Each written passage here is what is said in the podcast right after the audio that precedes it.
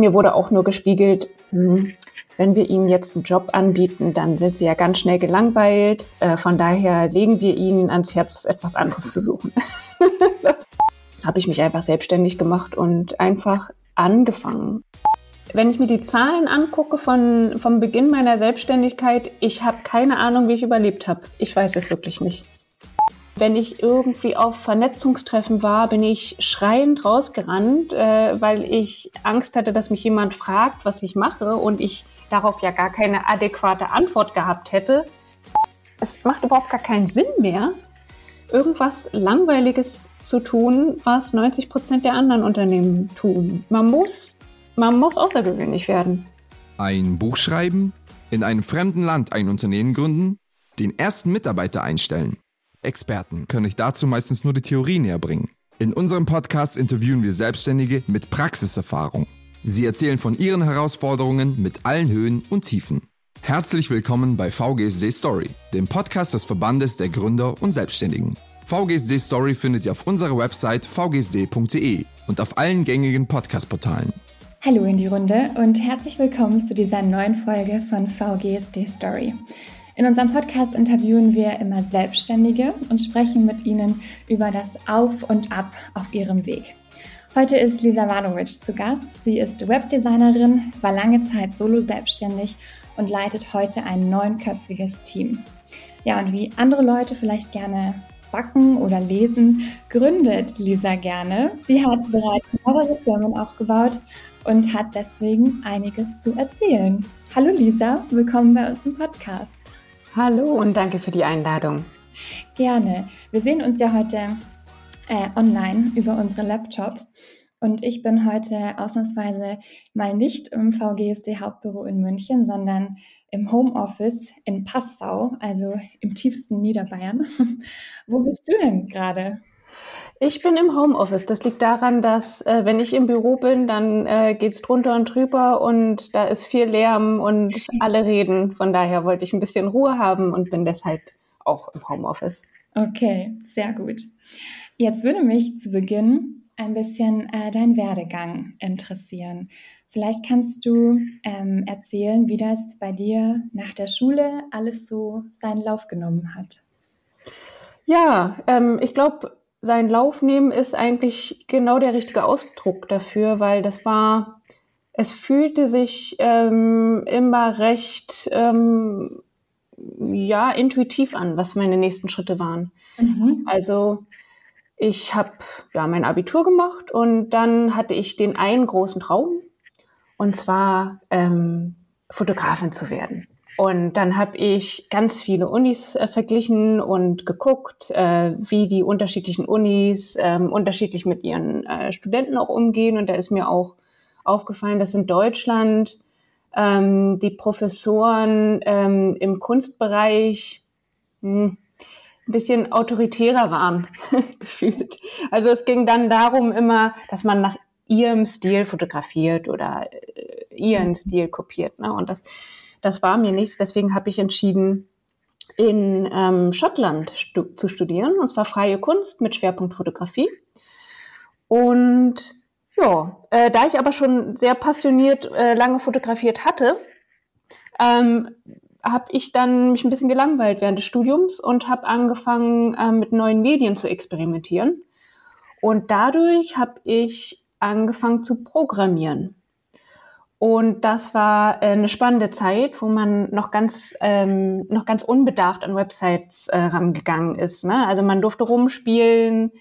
Es gab meistens diese Flash-Intros. Ähm, vielleicht kann sich der eine oder andere noch daran erinnern, wie man eine Seite aufgerufen hat und dann haben sich Sachen bewegt und das war das Intro. Mhm. Und äh, man konnte dann auf dem Button äh, klicken, wenn man äh, das äh, fertig gesehen hat. Skip Intro, wenn, vielleicht wenn man schon, schon mal auf der Webseite war. Also es war extrem verspielt und man konnte ganz viel machen auf Webseiten. Die haben geblinkt und ähm, alles Mögliche. Und ähm, deswegen habe ich einfach äh, mich sehr mit Spielen und mit Interaktiven beschäftigt. Und das fanden meine Professoren an der Uni ein bisschen schwierig, weil ich ja eigentlich Fotografie ähm, studieren sollte. und ähm, von daher bin ich mit einem Bachelor dann wieder zurück nach Berlin. Und ähm, das war mitten in der Weltwirtschaftskrise.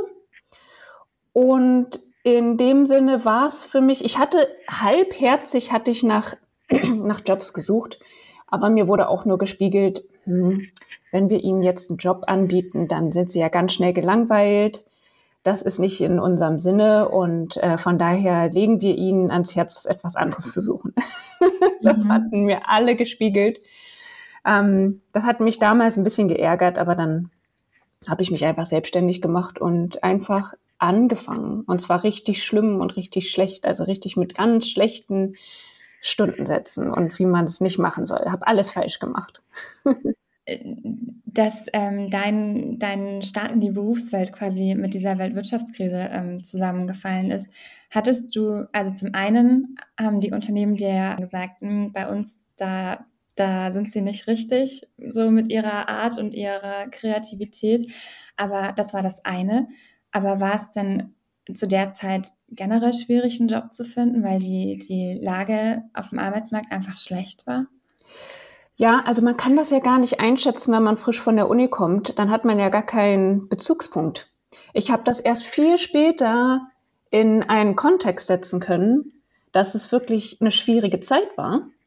Und ähm, auch erst viel später Studien darüber gelesen, dass, ähm, dass es bis zu zehn Jahre gedauert hat, dass jemand, der 2008 mit einem Studium fertig war, wie ich, ähm, auf dem gleichen Karriereniveau angekommen war wie jemand, der nach der Wirtschaftskrise erst angefangen hat. Das fand ich total spannend. Ja, und ähm, du hast dich dann selbstständig gemacht. Mit was denn damals? Was? Was war gar nicht die Frage für mich. ich war wie ein Staubsauger. Das war, also darüber habe ich mich lange richtig geärgert, dass ich äh, so gehandelt habe. Ich habe einfach alles gemacht, wo ich reingelaufen bin und wo man gesagt hat, hey, willst du, willst du das machen? Er ähm, war wirklich nicht strategisch, überhaupt nicht strategisch. Mhm. Ähm, ja, also ich habe ähm, mit anderen Worten, ja, ich habe einige Webseiten gebaut, ich habe ein paar Designaufträge gehabt, aber ich hatte auch andere Sachen, ähm, gemacht, einfach wo ich mich vielleicht persönlich gut mit jemandem verstanden habe. Ähm, zum Beispiel ein Kunde war, ähm, das war ein Bauplanungsunternehmen. Und dann bin ich auch da reingerutscht. Ne? Und dann habe ich äh, Projektplanung am Bau gemacht und äh, Kostenplanung auch. Das war etwas völlig anderes. Ähm, ich habe mich dann richtig lange darüber geärgert, dass ich mich so habe ablenken lassen. Aber erst jetzt, erst jetzt im Nachhinein kann ich das würdigen und sagen, hey, da habe ich wirklich Fähigkeiten gelernt, ähm, die äh, ich sonst nie ähm, mir zugetraut hätte, mhm. also die gar nicht erst äh, ja in Frage gekommen wären und äh, war in Situationen gelandet, ähm, die überhaupt sehr selten sind in meinem Beruf, ne, als äh, Grafikdesignerin. Ähm, da, da saß ich an Verhandlungstischen und es ging um Millionenaufträge und da bin ich wie, also wie ein, also ja, eigentlich schon, das war, da war ich Hochstaplerin, aber da bin ich reingerutscht und habe das irgendwie gewuppt und irgendwie bin ich mit der Situation auch klargekommen und das hat mir auch ähm, wirklich das Signal gegeben, dass alles möglich ist. Mhm. Ja. Ja.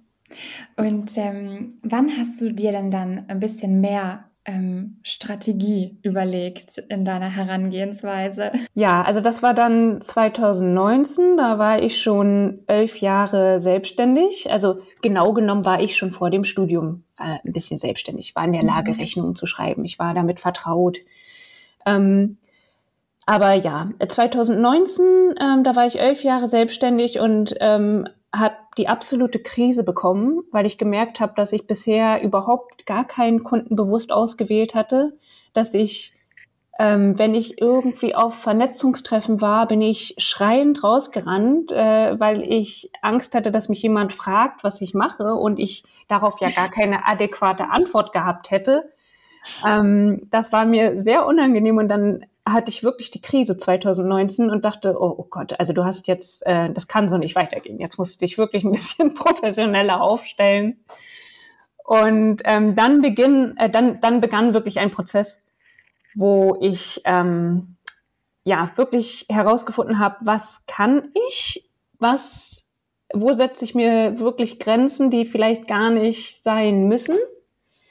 Ähm, und wo, wo möchte ich hin? Und das mhm. musste sich dann langsam entfalten. Das waren dann aber so ein, zwei Jahre sehr intensiv, wo ich mich neu positioniert und orientiert habe.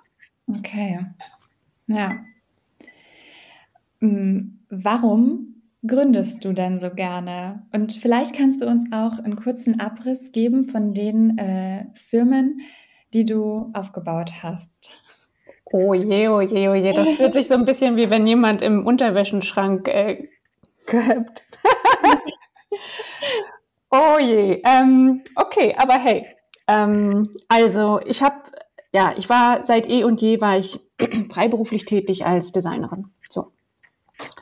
Ähm, dann ähm, hatte ich 2011 hatte ich eine UG gegründet für limitierte Fotokunst. Das war, das fühlte sich noch so richtig relevant an, weil sowas hatte ich ja studiert.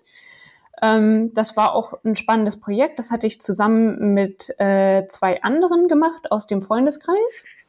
Wir haben das ganz gut aufgebaut, ähm, hatten auch zwei, drei Jahre regelmäßige Wanderausstellungen und haben auch einige ähm, Kunstwerke verkauft. Aber das hat sich dann irgendwann alles äh, wiederholt und äh, dann haben wir das Unternehmen auch geschlossen. Ähm, dann hatte ich 2012 auch schon, ähm, kaum hatte ich das eine äh, ja schon auf den Laufenden äh, gebracht, äh, hatte ich schon das nächste geplant. 2012 ging es dann in die Vorbereitung für eine, ähm, eine Art Werkstatt die Fotokunst ähm, kaschieren kann auf unterschiedlichste Trägermaterialien. Mhm. Und ähm, das war ein sehr interessantes, ähm, eine sehr interessante Nische, weil das keiner angeboten hat.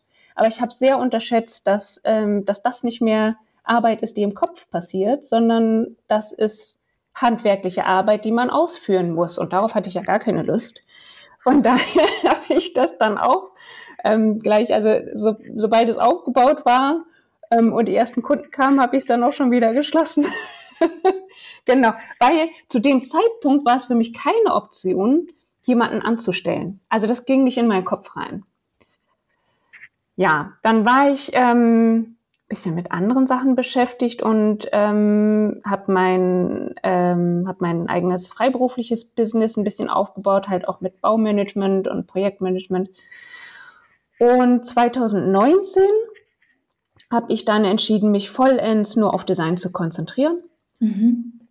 Und dann, ja, wenn ich das richtig im Überblick habe, genau, dann fing, ging bei mir Prozesse los. Hm, was wäre, wenn du ähm, die Grenze überschreitest, die du dir selbst immer sehr stark gesetzt hattest, und zwar niemanden anzustellen? Und und dann fingen ganz viele Schnittstellen-Themen an. Ich, also ich hatte 2018 hatte ich noch einen Buchverlag übernommen.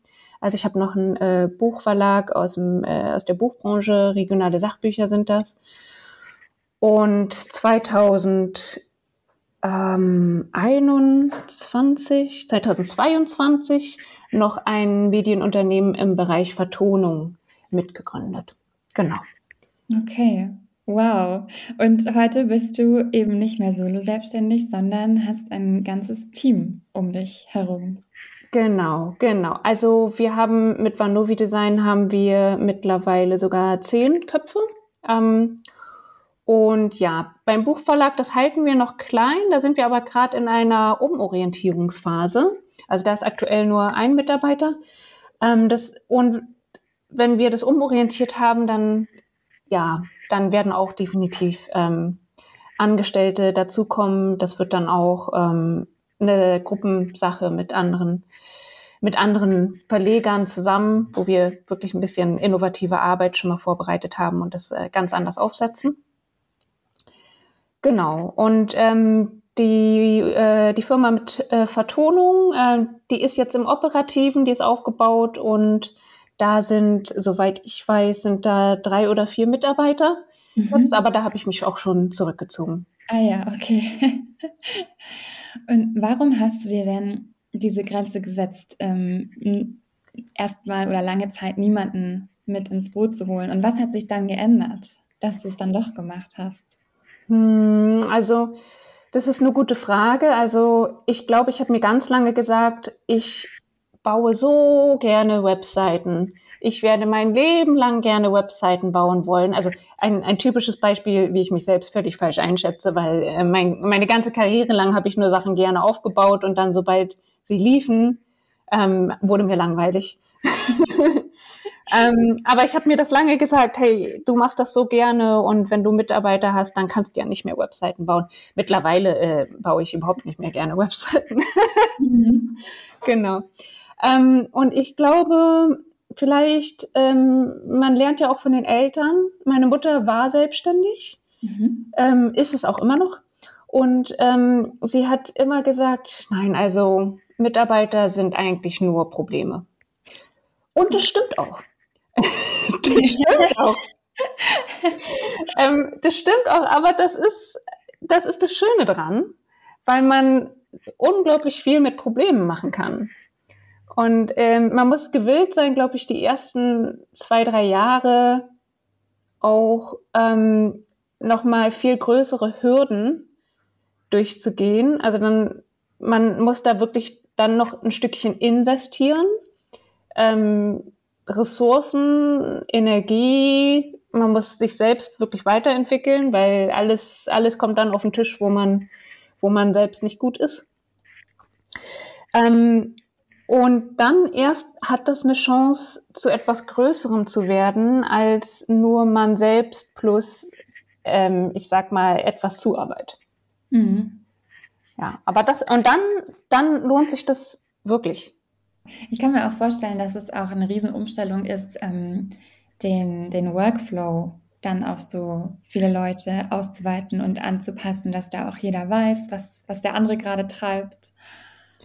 Genau, ja, also, also ich weiß eigentlich nicht immer, was die anderen treiben. Aber äh, genau, es, ja, ähm, das, das hat tatsächlich bei uns durchaus zwei Jahre gedauert. Und ich, ich denke, das hätte man vielleicht auch schneller hinbekommen äh, können, wenn man wenn man ein bisschen mehr Erfahrung gehabt hätte als ich. Ähm, aber ja, mir, bei mir hat es zwei Jahre gedauert, bis wir uns da eingependelt hatten.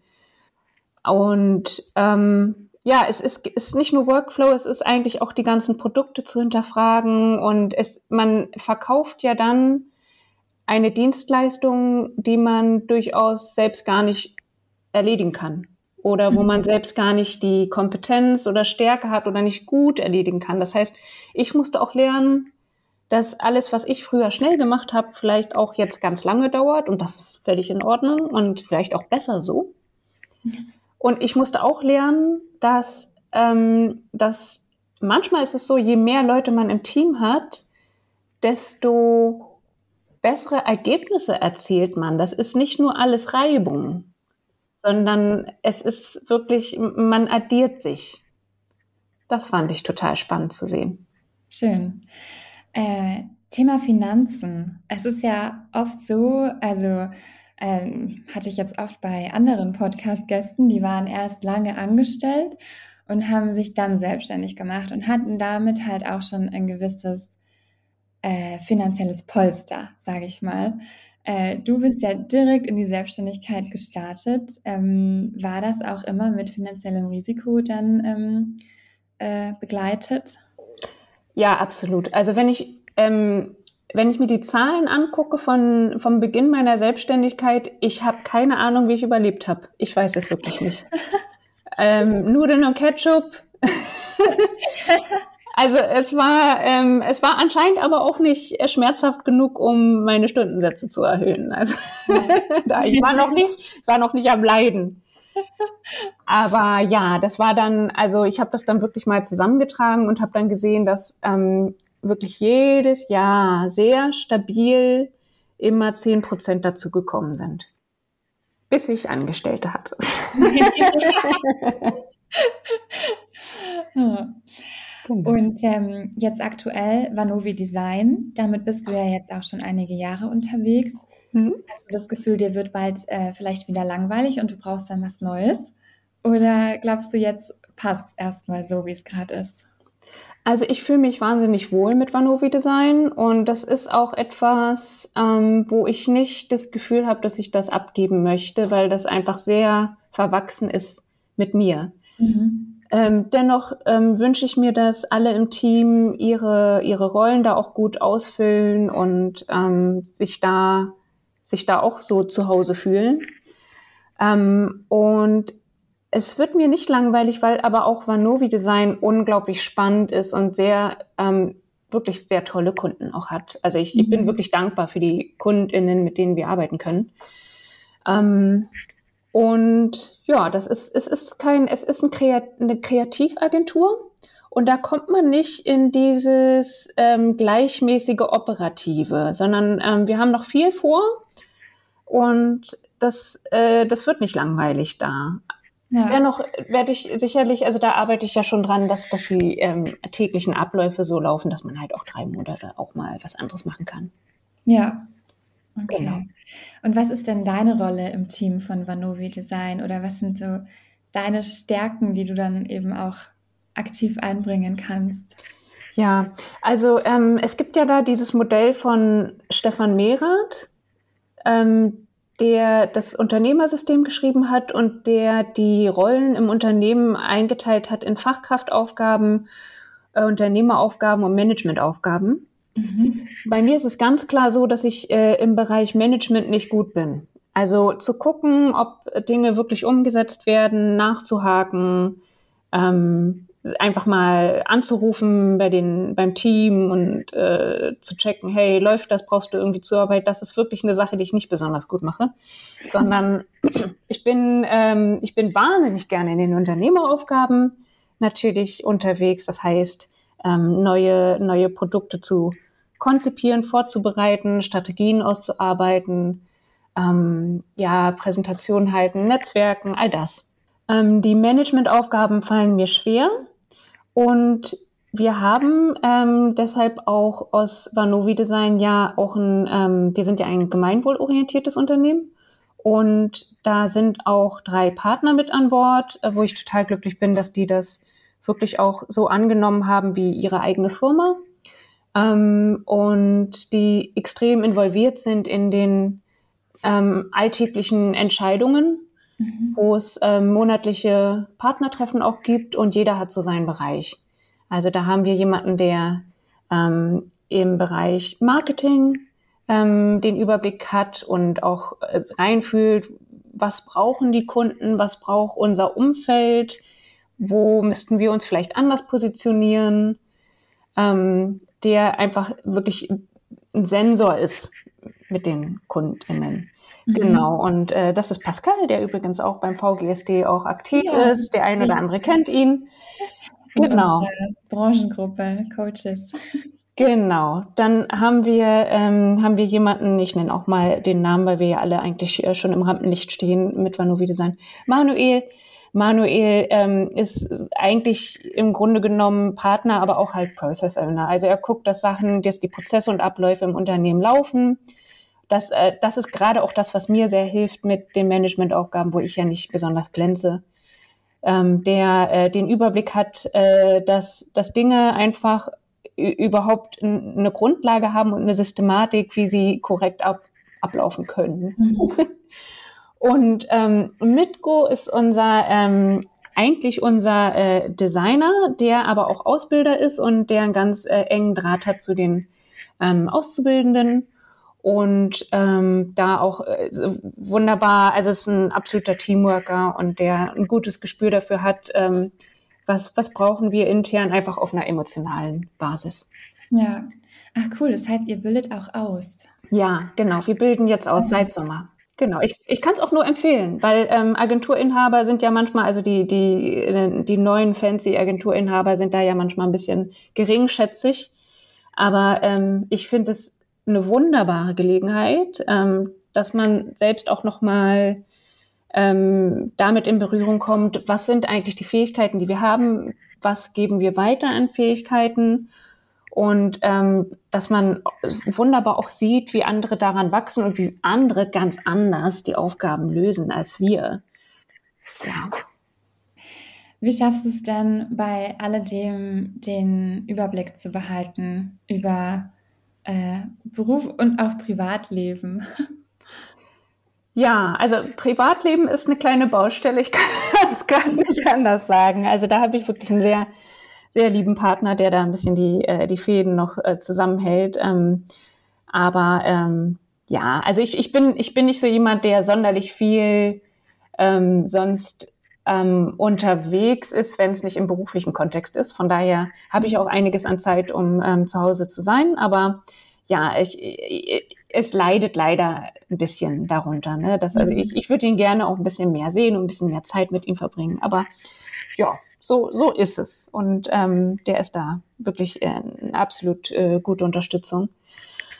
Ähm, und ansonsten die, also den Überblick zu behalten ähm, im Unternehmen, ich bin der Meinung, sowas geht eigentlich nur mit äh, guten modernen Tools. Also mhm. und dann auch wirklich dafür zu sorgen, dass alle die Tools benutzen. Sonst wüsste ich auch nicht mehr, wie ja. weiter. Genau. Mm, lass uns vielleicht noch über eine ganz ähm, persönliche Herausforderung sprechen. Ähm, du hattest mir im Vorgespräch erzählt, dass du äh, schwerhörig bist. Genau, ja. Und ähm, da, also man sieht so gar nichts. Darf ich mal fragen, trägst du Hörgeräte oder ähm, wie, wie ist das bei dir? Ja, also ich trage Hörgeräte. Ähm, ich trage sie meistens, äh, wenn ich zu Hause bin, nicht immer. Ähm, und ähm, ich, ich bin, äh, naja, ich bin, ach, ich glaube, was ist das klassifiziert? Leicht bis mittelschwerhörig oder so. Das, ähm, genau. Ähm, und ja, seit seit Corona ähm, ist es auch gar nicht mehr so bemerkbar, weil wir ja alle auch viel mit Kopfhörern arbeiten, weil wir ja. viel miteinander kommunizieren über, ähm, über Tools, wo man eben sich das alles so einstellen kann, wie man es braucht. Und ich glaube, das ist auch wirklich ein, ein Faktor. Und ähm, ich habe mich ja auch mit anderen Schwerhörigen ausgetauscht und die sagen alle, hey, Corona hat mir echt geholfen. Ich konnte jetzt mich echt viel mehr integrieren und äh, viel mehr in den Austausch kommen denn man, man ist ja manchmal als Schwerhöriger ähm, ungewollt introvertiert, ähm, in Anführungsstriche, also abgeschottet letztendlich. Mhm. Ähm, und ja, das, das muss eben, äh, muss nicht sein. Und äh, ich, ich frage mich auch so ein bisschen, wie, wie wären die letzten zwei, drei Jahre verlaufen, wenn es nicht Corona gegeben hätte, ähm, wo wir vielleicht immer noch mehr ähm, live äh, gemacht hätten. Also da, da finde ich es tatsächlich ein bisschen schwieriger in Situationen vor Ort, ähm, ja. alles mitzubekommen, auch gerade ja, wenn, wenn viele Leute im Raum sind. Wie hast du das dann zum Beispiel auf äh, Netzwerkveranstaltungen in Präsenz gemacht? Ja, ähm, also ich kann mittlerweile ganz gut damit umgehen und das ist auch etwas, das darf man nicht unterschätzen, das ist auch etwas, was auf die Konzentration geht. Aber wenn man mit Energie reingeht, dann kann man damit auch ähm, länger auch haushalten. Ne? Also mhm. das ist äh, das ist der Hörstress.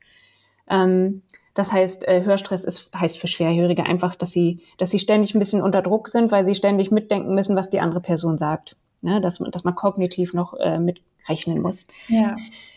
Ähm, ja, ich, äh, also da, da komme ich eigentlich ganz gut klar und man muss auch wirklich sagen, dass äh, sich die Technologie von Hörgeräten einfach wahnsinnig gut entwickelt hat in den letzten Jahren.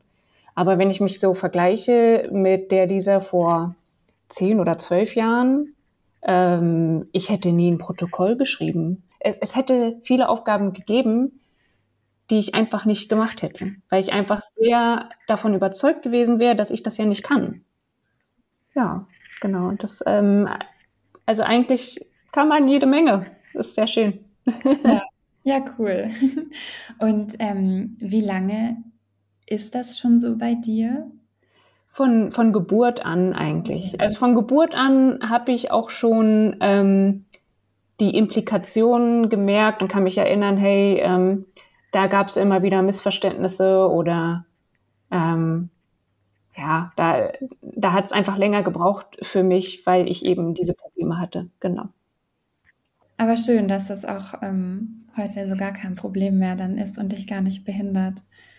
Ja, genau. Also ja, also wie gesagt, wenn es halt äh, schwierige Situationen vor Ort sind, dann kann es auch noch äh, schwer sein, aber ja, nee, äh, ist toll. Also ich bin ein großer Fan von digitalen Tools. genau. Ähm, ja, jetzt haben wir schon viel über deinen Weg gehört und deine ganzen Gründungen. ähm, dadurch, dass du mh, hm, eigentlich eben direkt dich selbstständig gemacht hast, hast du ja gar nicht so den direkten Vergleich auch zur Angestelltenwelt. Aber ja. vielleicht kannst du trotzdem ähm, sagen, was, was du an der Selbstständigkeit besonders schätzt. Ah, ähm, ja, also ich habe wirklich überhaupt keinen Vergleichspunkt. Ich war in meinem Leben nur, ich war ähm, zwei Monate auf Island angestellt. Das war direkt nach meinem, äh, nach meiner Schule. Ah. Nach dem Abi. Ja, das Als war so. Praktikantin. Ja, es war, das war damals so Aus, Austausch, äh, naja, nee, ein Aufenthalt, ein Aufenthalt mhm. und ich habe im Hotel gearbeitet. Okay. Und war und, Also das ähm, Island war sehr schön, aber es war halt auch Island und ähm, ich war extrem unter, extrem unterfordert, ähm, dass ich selbst da ein bisschen wahnsinnig geworden bin. Aber gut, das war ja auch Arbeit im Hotel. Also ich, ich hatte wirklich, ich hatte ja nur, konnte ja nur, ich weiß noch ganz genau, ich konnte 15 Kilo mitnehmen in, auf, in meinem Koffer. Und das reichte ne, für meine ganzen Sachen nur für drei Bücher und die hatte ich schnell durchgelesen. Und dann war mir einfach langweilig. Mhm.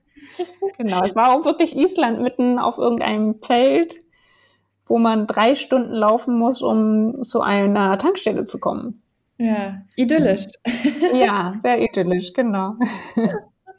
Am meisten Kontakt hatte ich, glaube ich, äh, zu den ähm, zu den Kühen und Schafen.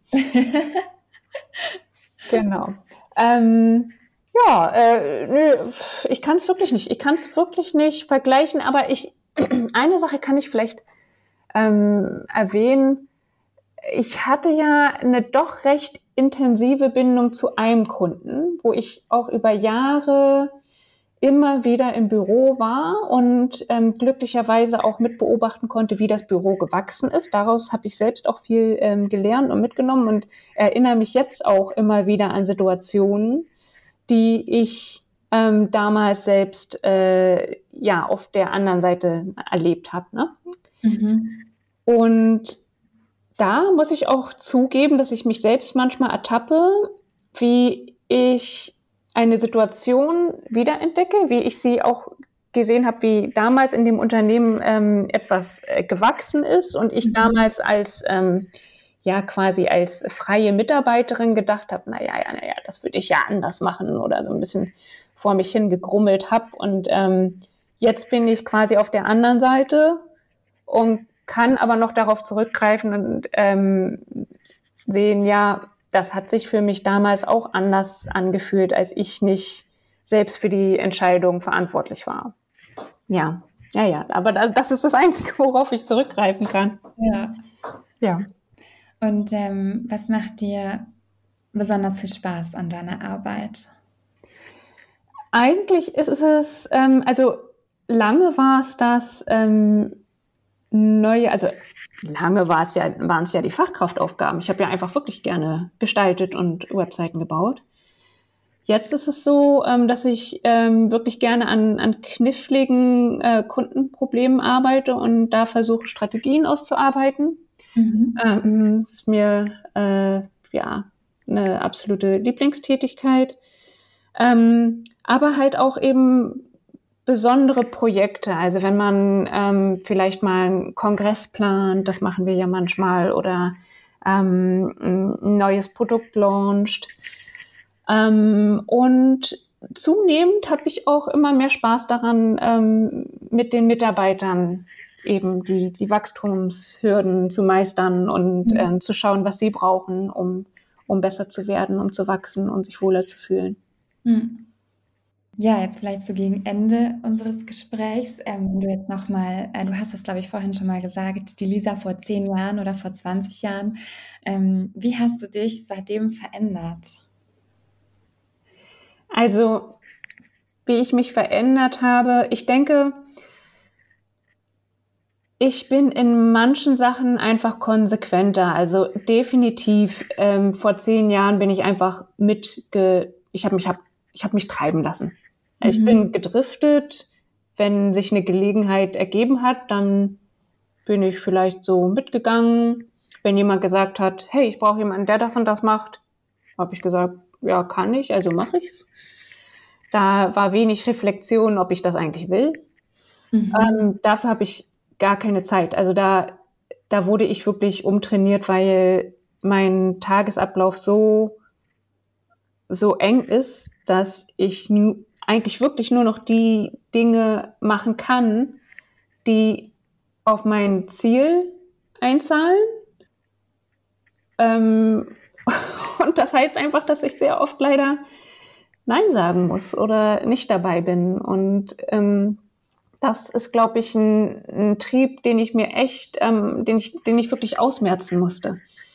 Ähm, ich, ähm, ja, äh, ich mache jetzt viel selektiver Dinge und mir ist außerdem sehr viel mehr bewusst, wie viel möglich ist. Man kann einfach unglaublich viel tun und wir leben in einer Gesellschaft, auch jetzt noch mit dem, mit der Rezession, äh, mit allen Krisen. Wir haben noch den Luxus, in einer Gesellschaft zu leben, wo wir für vergleichbar wenig Aufwand ähm, und wenig eigentliches, wirkliches Risiko können wir Dinge ausprobieren und ähm, neue Wege gehen und auch mal was Verrücktes machen. Und es wird so sehr belohnt, dass man etwas Verrücktes macht, ähm, dass man, dass man das ausschöpfen muss.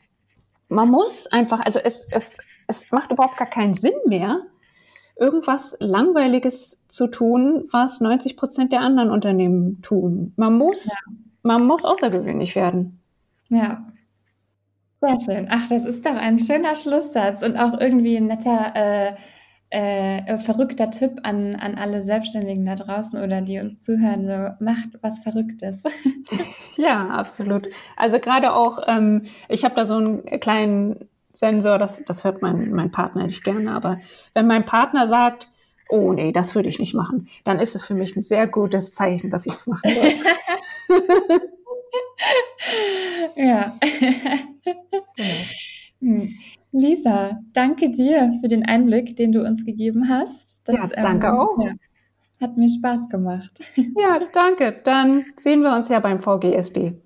Absolut, genau. Ich freue mich schon und äh, ich freue mich auch, wenn ihr, liebe Hörer und Hörerinnen, beim nächsten Mal wieder mit reinhört, denn auch in zwei Wochen gibt es eine neue Folge von VGST Story und äh, da kann ich schon mal ein bisschen spoilern denn äh, das Jahr neigt sich ja dem Ende zu und äh, auch dieses Jahr im Dezember gibt es vor Weihnachten wieder eine Special Weihnachtsfolge.